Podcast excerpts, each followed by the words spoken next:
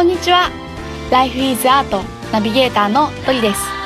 この番組では人生の彩り方をテーマに様々なライフスタイルのゲストさんをお招きして対談していきます。そして毎月第4週目の配信ではゲストの方の思いを私がその場で歌にします。皆さん最後の回までお楽しみに。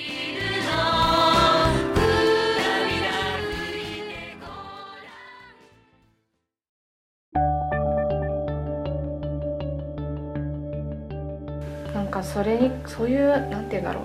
今の DNA のりなちゃんの例もそうだけど、なんかやっぱり今聞きながら、うん。私もとってもこう思うことがうんあってねやっぱりなんかなんかみんな何をそんなに準備してるのってうん。問いたくなることがたくさんあるんだよあね。あうん。そのもちろん何がやりたいかわからないからうん。一度成長のできるベンチャー企業に入ることも、うん。大手の企業に入ることも、うん。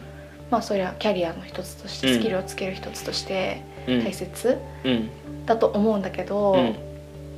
なんか本当にその今のりなちゃんはここに入ワークルに来て、その自分の真ん中とちゃんとつながれて、あの新しいあの自分本当にパワフルに進める道に進むことができたけれども、うんそれを見つけられずに本当になんか準備の準備の準備みたいなことをずーっとやっている。うん。いつかのため。うん。でもそのいつかっていつ来るかわからないみたいなこうことってたくさんあるなって周りを見ていてもうん。よく思うし、うん。自分自身がそういうふうに生きてる瞬間もあるし、うんなんかそんな中でこうそれになんていうのかな。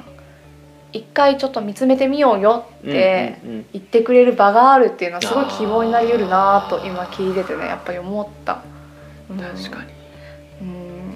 そうだよね。なんかこう今この瞬間を生き切るみたいうんうんこうそういう人が増えてくれたらいいなっていう。うんうんうん。なんか願いがあるね。なんかこれはすごいこううん。自分の体験なんだけれどうんもあのーちょうどリクルートに入ってうん。まあそれこそ4ヶ月とかなうん。そんぐらい過ぎた時にうん。あのーまあなんかこう自分が独立するっていうのを決めた一個の支えになった体験なんだけれども、あのー山口に松下村塾っていう、うんうんあのーなんだろう明治維新の志士たちがたくさんうん1年半とか短い期間で育った場所があるのね、うん高杉晋作うんとかねうん。伊藤博文とかでそこにちょうど行く機会があってへでなんかお墓参りとかもするわけなんだけれども、その時にあの高杉晋作とかあの吉田松陰さんがうんなんかこう何歳で亡くなられたかみたいなのを見たのね。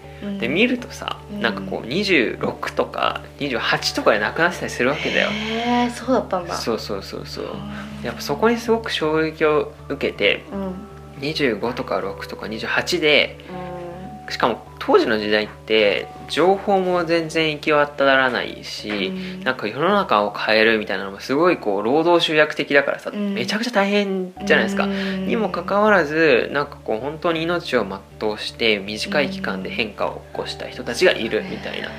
でなんか俺らはよっぽどこう時代の変化もなんだろうこうもたらしやすいしいろんな情報もある。うんにもかかわらず24歳でこのざまかっていうのを、まあ、すごく感じて、うなんかこう本当に今を生きないとなっていうのをうん。なんかすごく感じるようになったうん。なんか体験の一つだったりする。そ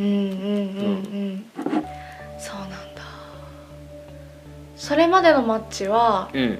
未来を見て生きていたっあかななんかそういう意味で言うと、もともとリクルートに入社した時に、このそのワークルの原型のイベント団体みたいなところからもともと始まってるんだけど、すごいい任意の学生団体みたいなところから始まってるんだけど、それを、えー、と新卒に、まあ、リクルートに入りながらうん。なんかこう副業というかパラレルにうんうんうんリクルートに入ってたのね。そうだったんだ。うん。でえーっと、まあ、その時の自分は端的に言うと自信がなかったっていう話がなんかこう恥ずかしながらあって、えあのなんだろうなこう今やっているワークルはキャリア系の活動。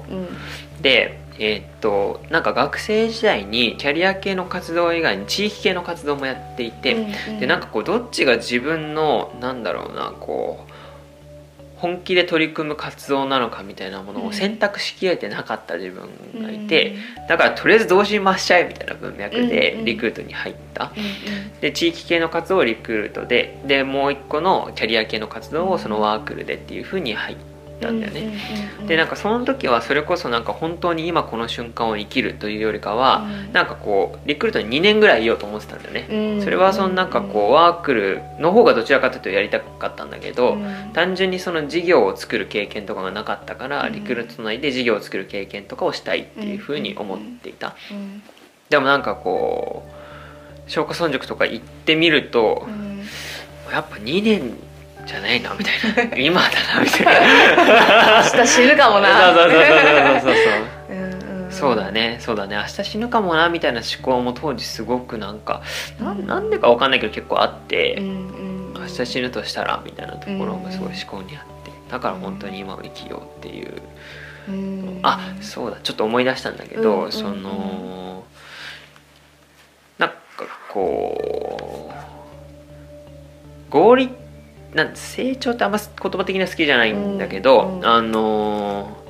なんだろう自分が最も成長する環境ってなんだろうみたいなことを仮に問うってみた時に、なんかこう自分自身が、あ生きてるみたいな。うん。今自分生きてるとか夢中だ熱中しているっていう状態が毎日続くっていう状態が、結果的に未来から振り返った時にめっちゃ成長してたみたいな話うん。に多分なるんだろうなっていうふうに思っていて、うんでなんかこうリクルートに入った時はどちらかっていうとそのなんかこう今本当に夢中っていうよりかはなんか本当にこう将来そういう経験ができたらいいなとかそういう文脈で入ってたからなんかちょっとこう今の熱中度合い夢中度合い多分学生時代の方が高かったみたいな話があってだからこう自分自身の中でうん。経験不足でやめるみたいなところに対してちょっと恐れはあったんだけれども、でもそれでも今が夢中な状態を続ける方がなんかこう未来を見据えて今が死んでる状態よりも結果的に必ず成長しているだろうっていうなんかそこはすごいこう支えになった考え方な気がする。本当になんか遠回りなようで近いし、うん、非効率なようで効率的だよね、うん。一番、本当は。そうだね。うん。そうだね。なんかちょうど昨日ね、うん。友達仕事辞めるかもって友達とうん同じような話ああをそうなんててね、へえ、うんなんかすごいねそうだったんだ。そう本当にまさしくその話で。なんか思ったその時にも話したけどなんか今の聞いてて思ったのは、やっぱりなんか「頑張ってます私」って言ってる時って、うん。本当はそんなに頑張ってないうんっていうか、ん。本当に頑張ってる時って夢中になって没頭してる時、うんうん頑張ってるよね本当にって言われても、うんうん。いや頑張ってないよ私だって楽しんでるだけだもん、みたいな感じの状態の時が人って多分本当は一番なんか、そうだよね。でエネルギー発揮しててさなんかその今マッチが言うみたいに振り返ったらあめっちゃ成長してるみたいな時だなって今聞きながらこう昨日のことも浮かべながら聞いてたんだけど、うん、今はじゃあそのワークルっていう活動を通してうん。毎日、ああ生きてるって思いながら生きてそうるんだ。だね。へえしなんかこう生きてるって思いながら生きてるし、うんうん。よりそれがなんかこう自然な形力みがない形にしていくみたいなのが結構自分のテーマかな。うんうんうんうん。うん。なんかさなんつうんだ。こうまあいろんな日本にはさこう道っていう素晴らしい概念があるじゃないですか、うん。柔道うん。剣道が。でその道の達人ってさなんかこう力みがなくて美しいじゃん。その感じ。考えたことなかった。その感じになりたいっていう。うんうんうんうんうんうんへえ力みがなくて美しいか。なんかこうもう最初はすごく対話とかしてた時もこう意識的に頑張んなきゃとかこう聞かなきゃみたいなところはやっぱ力みがあって、でもなんかそれをひたすらもうなんか何回も何回も何回も反復していくと、うん。もう無意識に入る。なんかそうなっていくとすごい自然にやれるしうん。なんかこう日常生活の中でも自然に対話的になっているみたいなのがすごい理理想、まあ、全然まだできてないんだけど。いやいやいやそうだね。なんか本当に大切なものって日常の中に溶けてるようね、ん。なんかなんて言うんだろう。なんとかしなきゃとかそういうのももはやないし、うん。なんだろう。当たり前のようにもうん。身についてたりとか当たり前のようにそこにあるものが大切だしなんか日本日本人はとかじゃないな今ってさ、うんうん。なんか結構ありのままに生きようぜみたいな風潮がさ、うんうん。なんかあってさ、うんうん。ある気がしてさうんうん。なんかみんな自分らしく生きようっうてんうん。言って、別にその声かけはいいんだけど、うん。でも本当の自分らしさって何って言った時に、うん。なんか自分らしく生きようとするこなんていうのかな、うんうん。言葉の言葉遊びになっちゃうかもしれないけど、うん。なんか自分らしく生きようってして生きるとちょっと力入る感じっていうまあか確かにね。なんていうのかな。なんか自然に別にこうつながっていったら自分の本当に深いところにつながっていった時になんか本当に自分がただやりたいこととか、うんうん。なんかそういうものがただただそういうものをただ淡々と毎日さ、ねこうなんか過ごすっていうその当たり前の日常みたいなものが自分らしく生きるみたいな,、うん。なんか感じなんかあんまり特別なものではない感じがしてて。そうだようんね、うん。なんかそういう意味でいくとなんかこうその自然とうん。自分が出るみたいなものを、うんなんかやっぱ阻害しているものがいっぱいあっああそうだね。て、うんうん。なんか多分だからこうワークルみたいなことをやっているんだけど、うんなんか本当に悲しいなと思うんだけど、うん。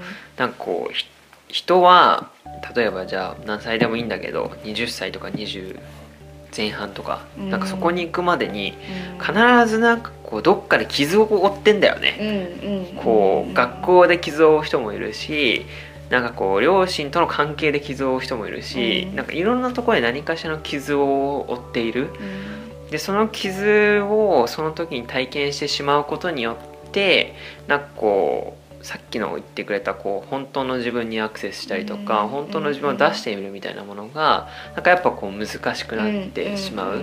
だからこそ自分みたいな存在とか自分たちがなんか1対1でそれをまず出せるようになったりとか、コミュニティの中でそれが出せるようにななるうんうんっていうのが多分必要なんだろうなっていう、うん本当になんかこういろんな実際にいろいろなところで対話をしてたりすると、うんうん。やっぱこう傷を抱えてしまうようなうん。なんか社会構造になってしまってるんだなっていうことをうん。すごいこう感じることが多くて。なんか私の知り合いというか、うん。リスペクトしてる人がうん。大人は傷を負った子供だって言って、いう言葉を言っててうん。あまさしくだなって今聞いてて思った、みんな持ってるよね、うん。いろんな傷をね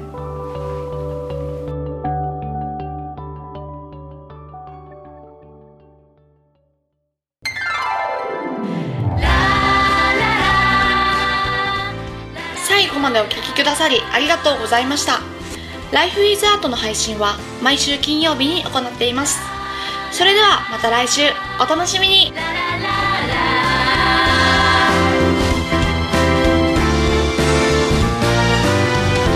どうして君はそんな